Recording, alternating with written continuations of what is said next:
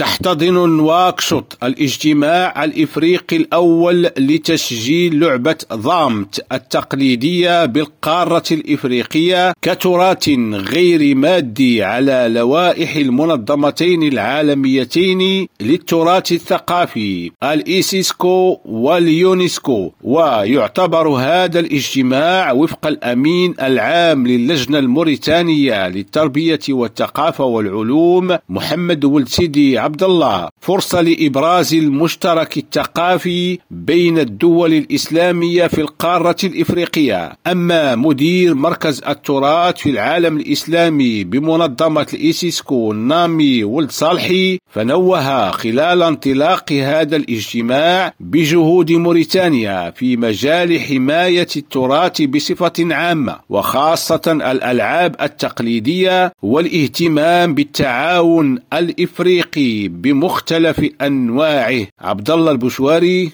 ريم راديو نواكشوط